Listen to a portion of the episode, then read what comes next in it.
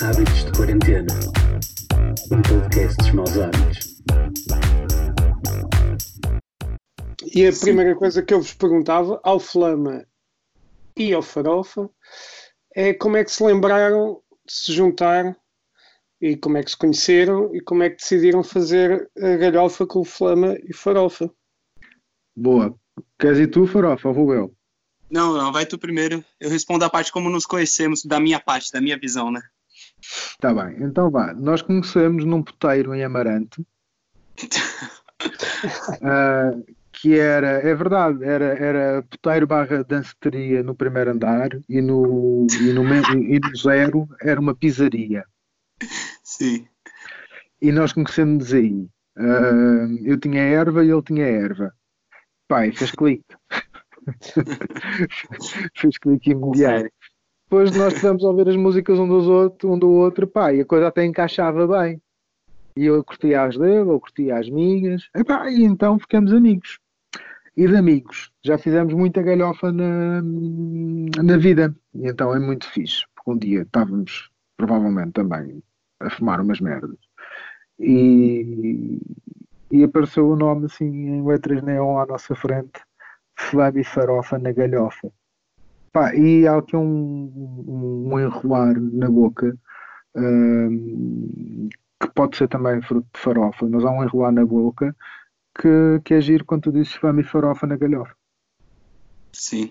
Tudo bem. Pois foi basicamente isso. Nos conhecemos no Mimo Festival, no, na primeira edição do Mimo Festival em Amarante, na qual eu fui. Eu era o residente da, do, do after do Mimo, que acontecia nesse, né, nessa boate, nesse nightclub que o Flama se referiu, que eu nem lembro o nome por acaso, e então eu tinha, eu era incumbido de receber os convidados, né, então, de, e dentre esses, uh, um dia era, inclusive, era um dia que o, a programação era o Flama Blanca, Farofa e o Vicente de Abreu dos Sete Magníficos, e, e o clube era tão bom que um dos braços do Giradisco estava quebrado, então eu fiquei, eu tava só em vinil, tava com set só em vinil, então eu fiquei responsável pelo giradisco com o braço quebrado, a girar os discos na mão uh, para fazer música e fizemos um back to back to back nessa cena da yeah. erva aí, colocamos o Vicente de Abreu junto e cada um passava uma música. Então era o Flama passar uma música, o Vicente de Abreu passar uma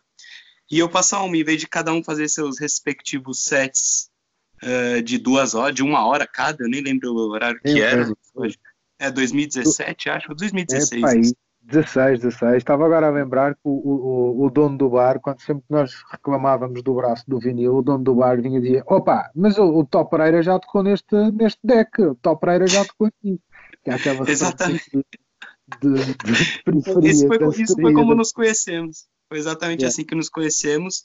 Uh, porque acho que até eu que propus, como era o, era o residente da noite, propus se nós não queríamos tocar os três juntos. E, e o Vicente, super pronto, gente boa e pessoa que adora desafios, aceitou esse desafio desses dois jovens que se conheciam nesse dia e já aprontavam yeah. essa história nesse mesmo dia. E, e, como é que passam de, daí para os maus hábitos? Foi o tu convidaste apresentaram, apresentaram convidaste e assinaste com um envelope cheio de dinheiro e pá, é um valor na altura a gente perguntou de quanto é que era e tu disseste, epá, está aqui um envelope com dinheiro, depois contas. E a gente tem contado e tem estado fixe. É assim que passamos. acho, que depois disso... acho, acho, acho que daqui a bocado vou chamar o Pedro, que o Flama é, é picante. Ele flama, é muito perigoso, mas, muito perigoso. Caralho, mas, mas, não estás no público, meu. Fogo. É, Nem um observador. É. Depois desse, desse dia do mimo que nos encontramos, uh, o, o Pedro, La Flama Blanca, me convidou a fazer o Porto Tropicante, talvez fosse a segunda edição, e numa dessas, que acho que ainda era no Café Olé, e me convidou para passar som no Porto Tropicante, que era a antiga festa, né, do, do Pedro Sim, aqui no Porto. É, e depois passou para o Maus Hábitos, do quando fecharam ali o, embaixo do Café Olé, passou para o Maus Hábitos, a festa, e, e pronto, e depois foi assim que surgiu o convite para nos unirmos nessa força espetacular entre Portugal e Brasil para criar a galhofa. Muito bem. Sim, basicamente é isso. Pá, eu andava, eu andava a saltar eh, várias pecinhas no Porto. Pá, eu tocava mais, com mais regularidade uh, em vários sítios. Pá, e, e, e, de repente não, não havendo, não fazendo muito sentido para mim fazer uma cópia do Walter Picante, por questões de comunicação com, com, a cena que eu faço na Music Box, e depois acaba, acabaria por sobrecarregar se eu fizesse um Walter Picante no Porto. Uh, estava quase o mês inteiro sempre a comunicar um balde picante e acho que isso cansa um bocado das pessoas. E acho que apareceu também aqui esta necessidade e também estou um bocado cansado de estar sempre a fazer uh, a mesma festa. Acho que é interessante. Por exemplo, na minha vida profissional faço várias festas, mas uh, por aquilo que eu faço como hobby, que é por música, uh, é fixe ter sempre uns novos desafios. Pá, e a Farofa entendo muito bem com ele. Acho que nós temos, as nossas penas devem ser mais ou menos irmãs gêmeas. E se bem que os discos dele são mais fixos que os meus. E, epá, e acho que é uma acho que é uma união muito fixe epá, e, essencialmente são maus hábitos têm sido uma casa incrível por causa disso que nos abriu sempre as portas uh, e tem-nos aturado bastante nós felizmente não temos te aturado a ti Salgado mas temos aturado todo maus hábitos que é incrível tu também és uh, ao teu jeito e, e, epá, e nada, e tem sido mesmo super fixe fazer este, estas noites com, com Farofa. Ainda não aconteceram muitas, mas eu sei que depois deste telefonema vai marcar para aí mais umas 10. Uh, opá, era bem bom que era sinal que isto tinha que, que estávamos aí de volta todos outra vez. Uh, pegando um bocadinho nisso, isto, isto foi então, o Pedro. Se tu, pensares, tu pensares um bocadinho, se tu pensares um bocadinho das pandemias da história, a última grande pandemia da gripe espanhola, depois disso aconteceu aos poucos anos 20, pá. E um gajo passou uma, uma, década inteira a se esfregar uns nos outros. Portanto, pá, se é uma coisa que eu tenho certeza e muita fé, é que nós vamos sair disto todos com grande tesão e com muita vontade de, de, de estar na rua. Eu acho que vai ser até perigoso, na verdade. Com, com tanta fome. É ver. Vai acontecer, mas pegando um bocadinho no que estavas a dizer, de teres feito já festas em vários sítios. Eu gostava de ouvir a opinião de, de cada um deles, de, de, vocês, que são completamente diferentes, imagino, porque tu, Pedro, ou Flama, vives em Lisboa e o Farofa vive no Porto. Qual é, qual é a vossa visão da noite do Porto e dos vários espaços que existem, dos vários uh, uh, coletivos que também fazem coisas aqui? Uh, mas principalmente os espaços, onde vocês já têm passado, o, o, o Farofa com a Quebra-Cu, que, que é uma festa ambulante, acho eu. Sim. E, o, e o Pedro, o Flama, uh, com, com, com, o Porto Tropicante, também acho que já passou por vários sítios, inclusive já, já houve um bar Tropicante no Maus Hábitos há uns anos. Houve, tu, tu enganar, houve porque tu enganaste e escreveste Belo Tropicante, mas era Porto Tropicante. Não, era, era baile tropicante versus baile surucucu. Sim, curucucu, exato, exato. Era a festa do Jonathan, é verdade. Houve várias Várias versões. Mas qual, é assim, a vossa visão de, de, da Noite do Porto? Visão de um, de um estrangeiro e de um residente? Como é que, como é que vocês veem isto? Pá, eu, eu, vou primeiro porque eu tenho, não tenho muita coisa a acrescentar. Eu acompanho a Noite do Porto para que eu e os coletivos toda a movida, à distância, uh, porque quando vou aí, quer dizer, estou, na maior parte, 90% das vezes que vou ao Porto, estou por música e a chegar às 8 da noite e bazar às 6 da manhã, sempre no primeiro comboio, religiosamente. Uh, porque já tive muita Noite do Porto uh, na, minha, na minha cabeça. Acho que a grande diferença é que no Porto, efetivamente, a noite acaba muito, muito, muito tarde e há muita fome de, de, de noite. Há muito ganado da noite. Mais do que em Lisboa, acho eu. Uh, de resto, pá, acho que o sistema, acho que é um, acho que é um, um ecossistema muito, muito ativo, muito, muito fixe. os vénios, pá, não, sei lá, gosto gosto de todos os vénios do Porto, quer dizer, vou imensas vezes. Quando não estou a pôr música e consigo ir a algum sítio, Uh, todos os sítios onde eu já toquei, do Café Ué, o Pero, o Maus, quer dizer, são, são, são sítios que eu gosto sempre imenso de ir. Uh, ah, e acho que é de, neste momento, criativamente, acho que o Porto até pode-se dizer que leva. Eu não gosto de dizer estas coisas, não gosto de criar rankings, mas acho que a cena no Porto, nos últimos tempos, tem estado um bocadinho mais efervescente do que, do que por Lisboa. E não, não achas que isso também é um bocado porque os turistas, se calhar, influenciaram um bocado a noite de Lisboa ou. Uh, ah, isso é conversa de outra. Desculpa, é? isso é conversa de treta. É, tô, conversa treta. É uma pergunta. Sim, sim, sim. Mas agora, mas eu não quero, eu parecer que estou aqui a lamber com ninguém, porque não estou. E eu acho que é mesmo conversa da treta. Eu acho que o Porto tem uma cena criativa agora muito fixe, como Lisboa há dois anos atrás tinha uma cena criativa mais fixe que o Porto. E são coisas absolutamente naturais e acho que o turismo, o turismo, o, o turismo é essencial. O turismo é essencial para nós todos nos mantermos abertos. Nós, vénios, agora o Pedro, não é? Uh, para haver uma, uma economia da noite, tem que haver turismo, portanto não tens população suficiente para consumir o tipo de oferta que, que tu dás. Portanto, ainda bem que há turismo. Nós vamos ver agora, quando sairmos daqui, vamos estar todos com o Chitex e com o Pinto no ar para curtir, verdade, espetacular. Pá, mas tu precisas de turismo. Para aumentar uma cidade como o Porto e para aumentar uma cidade como Lisboa, tendo a quantidade de vénios que têm, e nisso o Porto acho que está um bocadinho mais bem servido do que Lisboa, tendo a quantidade de vénios que têm, tendo o tipo de programação que têm, tendo a oferta cultural que têm, sem turismo, fodeu. Sim, não é possível manter. Não é possível manter. Estava Portanto, só a questionar mas, se essa diferença que tu sentes não tem a ver com. Não, não está, não está. Não tem mais turismo. turismo. Não, o Porto também tem boa de turismo, a proporção também tem boa de turismo. Não tem a ver com o turismo, tem mesmo a ver com, com as pessoas terem dinheiro no, no, no, bolso e tem a ver com o facto de tu, enquanto programador, teres dinheiro no bolso para contratares e fazeres uma coisa à tua imagem.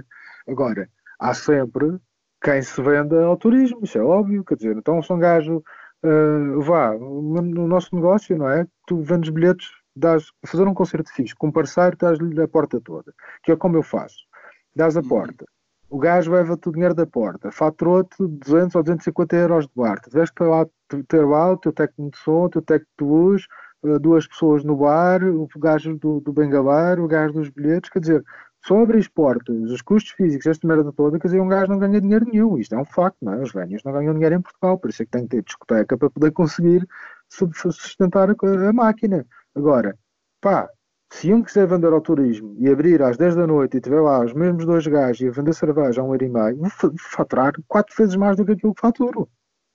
Mas isto eu, maus hábitos, qualquer vénio em Portugal, qualquer vénio privado em Portugal, percebes que não se tenha vendido ao turismo. Se vender ao turismo, provavelmente vai ganhar o dobro ou o triplo daquilo que é a sua faturação normal. Agora, o que é que nós podemos esperar? Nós podemos é, é estar esperançosos que quem faz este trabalho pá, está a fazê-lo não só pelo dinheiro, e está a fazê-lo porque acredita em, em, em, dar um contributo ativo para a cidade, em ser culturalmente ativo, em, em pá, acredita numa programação, acredita na criação, acredita em dar palco a quem precisa. Que senão não vá, senão estamos aqui a viver só de festivais. Portanto, isto não acho que não tem absolutamente nada a ver com o turismo. O turismo é uma peça essencial da vida noturna. Mas é em Lisboa, no Porto e em qualquer grande capital do mundo inteiro. Pois há os, os promotores e os vénios que se vendem ao turismo ou não mas eu acho que, quer dizer, nós sempre tivemos vénios vendidos ao turismo, mas está, é tudo à proporção, não é? Um gajo não pode esperar ter um milhão e meio de turistas e só ter um, um bar de música dos anos 80. Achas que então essa criatividade é cíclica? Tem a ver com as pessoas que estão a viver na cidade na altura? Tem a ver com as, tem a ver com as gerações, acho que essencialmente tem a ver com as gerações. Eu acho que, muito honestamente, quer dizer, uma cidade sem uma população jovem a criar e a interpretar eh, as linguagens atuais da música pop, é, é, essencial para a criação artística. Pá, é completamente essencial, até porque lá, todos nós sabemos, um gajo vai envelhecendo, vai perdendo um bocado de paciência, vai se tornando um bocadinho mais perfeccionista ou não, quer dizer, as abordagens na verdade são diferentes e isso que eu estou a dizer é um bocado, pode, parecer um bocado, pode ser um bocado injusto. Mas eu acho que uh, o driving force são os putos novos, pá. São os putos novos, são os putos novos que estão a consumir aquilo que nós fazemos em escala. Não é? Portanto, é, são as coisas a se reinventar também, né? Tem, tem também, tipo, as reinvenções, se reinventar. Claro. Não vão ser, são todos, não vão ser só os jovens, mas apesar de ser uma força motriz que vem sempre com mais entusiasmo e. Completamente, vai. Eu tenho, eu tenho 35 anos, meu, já nem para ouvir música eu tenho tanta paciência como tinha há 10 anos atrás. Agora imagina se eu tivesse a criar. Pá, ia criar, mas ia criar a minha cena, não me fodam. Ia criar aquilo que eu quero, aquilo que eu acho que é a minha, a minha identidade, porque já tive a fase de, de, de, toda da experimentação. Portanto, a criatividade vem da experimentação. E a experimentação é possível quando tu és muito novo, quando tu acabaste da faculdade, quando ainda te custa ainda te custa para comprar as cordas da guitarra, quando, sei lá, quando ainda passas por uma loja de instrumentos e olhas para a montra e ficas a pensar, bem, as merdas que eu fazia com aquilo. Percebes? E quer dizer, todos nós passamos por isso, não é? Mas uma coisa és tu, uh, salgado, com os teus 33 anos, que olhas para, um, para uma montra e vês um sintetizador e dizes, uau, esta é fixe. 23. Outra coisa é um puto, 23. Outra coisa é um puto de 23 que vai lá todos os dias de, de, de uma semana para olhar para o sintetizador para bater pinhetas para cima, percebes? Que é o que todos nós fizemos quando tínhamos 23 anos, não é? Pá, e eu acho que isto é, é, que é importante, eu acho que é, que é crucial é nós continuarmos a dar palco aos putos novos, continuarmos a estimular, continuarmos a dar. Claro, nós temos aqui duas hipóteses para sair do cenário em que nós atualmente vivemos. Acho eu, sem, sem armarem o astro. Nós temos dois cenários. Um é uh, vamos ter nos próximos seis meses um monte de discos de merda singer-songwriters em casa, depressivos como o caralho, ou então pá, vamos ter aqui malta que está efetivamente, pá, que senti que isto foi transformador na sua vida e na forma como se relaciona, pá, e as pessoas que são de se adaptar mais facilmente ao novo mundo que nos espera são os putos, pá. Claro. São os putos, meu, não somos nós, são os putos que são adaptar mais facilmente. São eles que vão estar na frente da tecnologia, são, como estão sempre, não é? São eles que vão estar a, a ditar o que é que é tendência, porque nós não vamos ter tempo sequer para olhar para isso, meu, não pensar muito nisso. Portanto, são eles que nós temos que olhar para, daqui para a frente. E, e, devemos dar atenção, e devemos dar um palco, e devemos estimular, e devemos incentivar. Sim, Pronto. sempre foi. Né? Muita né? coisa não disse nada. Sempre, foi, sempre foi. E tu, Farofa, como é que vês, uh, vindo do Brasil, estás cá há quantos anos? Eu já estou tô, tô aqui há... A primeira vez que eu vim em 2011. Acho que foi isso. Ok.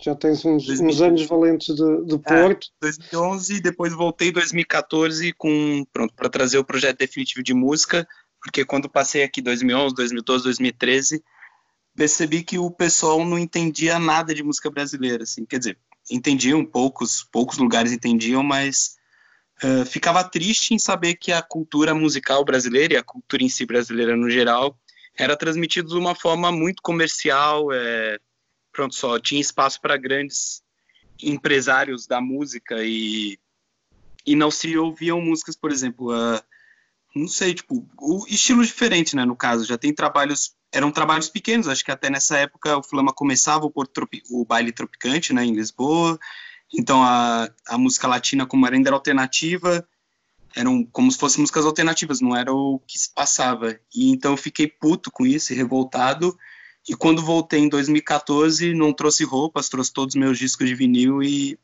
decididos a mostrar toda essa pesquisa que já realiza há 15 anos, né, em música brasileira e latina e africana, e para mostrar que como se fazia festa em São Paulo, né, sou de São Paulo, e até por isso me identifiquei muito bem com a noite do, do Poto, que se, se assemelha muito na questão de terminar tarde, esse ponto que o Flama também disse, de terminar, terminar tarde. O pessoal gosta muito de ficar na rua, apesar do frio, que é muito engraçado.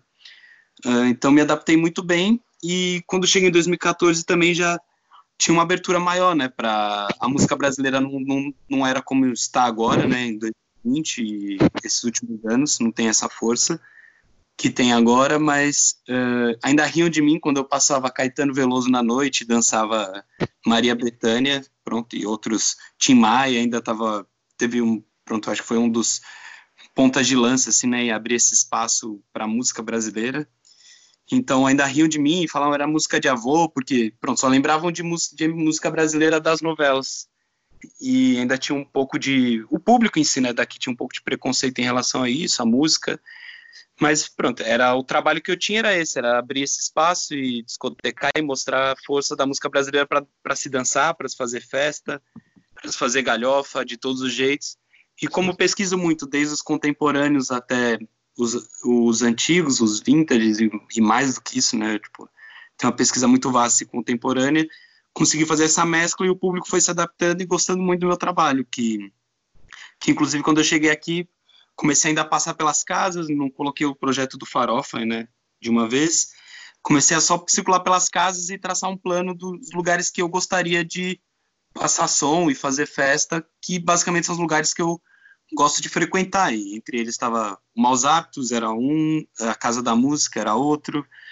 E, e pronto, foram coisas que depois de um ano já estava, um ano, dois, um ano e meio, já estava nesses lugares, talvez pela talvez porque os programadores são malucos e, e gostam, gostaram do meu som, gostavam, gostavam do, do trabalho, da arte que eu fazia.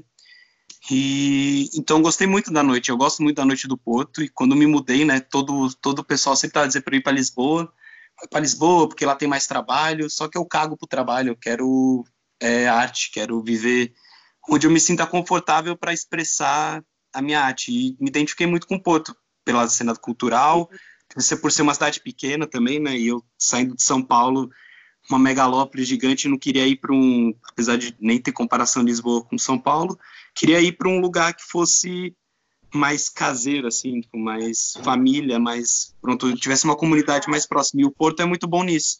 Tu sai na rua e encontra todo mundo, e eu gosto disso, encontrar as pessoas, abraçar, conversar.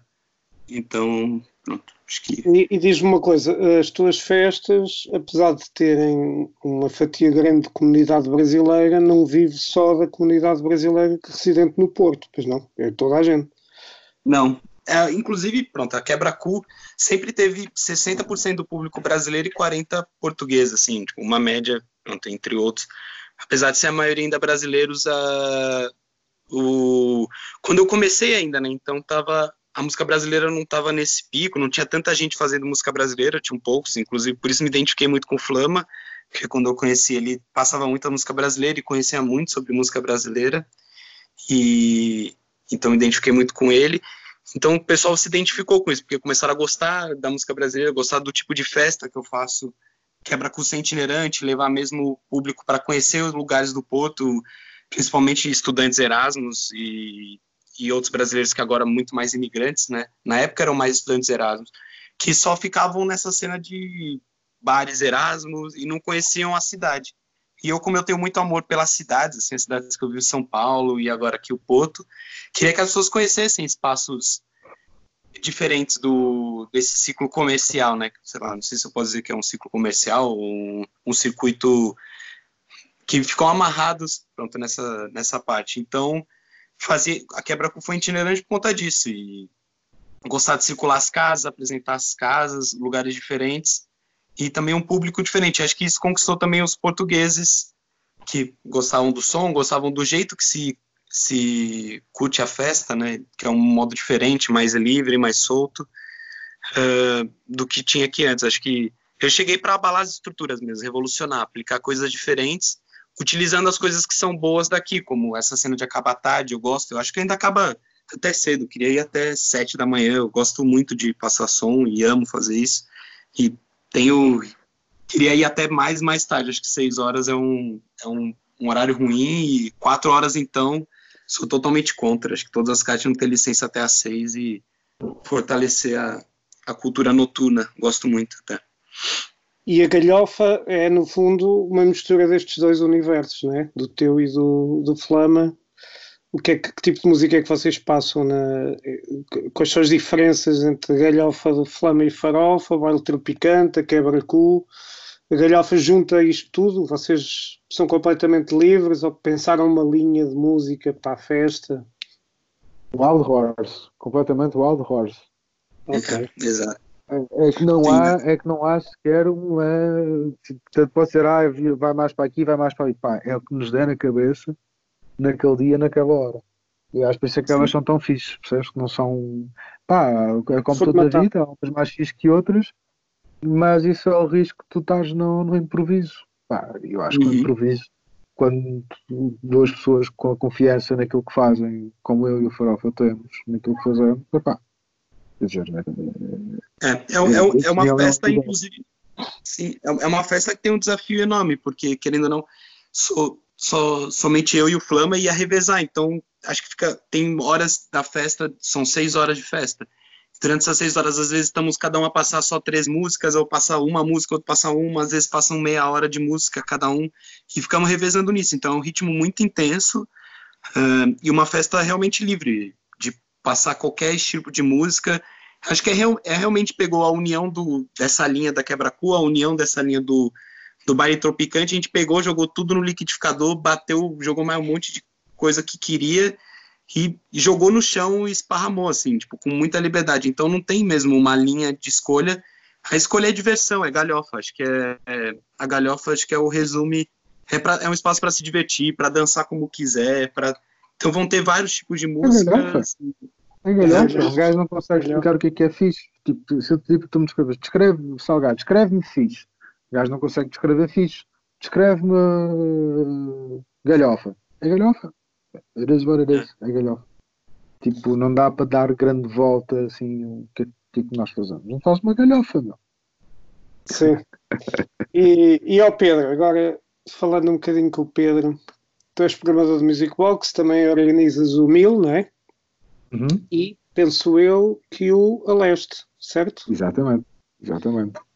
Uh, Music Box está parado, o Mil foi cancelado, o Aleste pelo mesmo caminho, não é?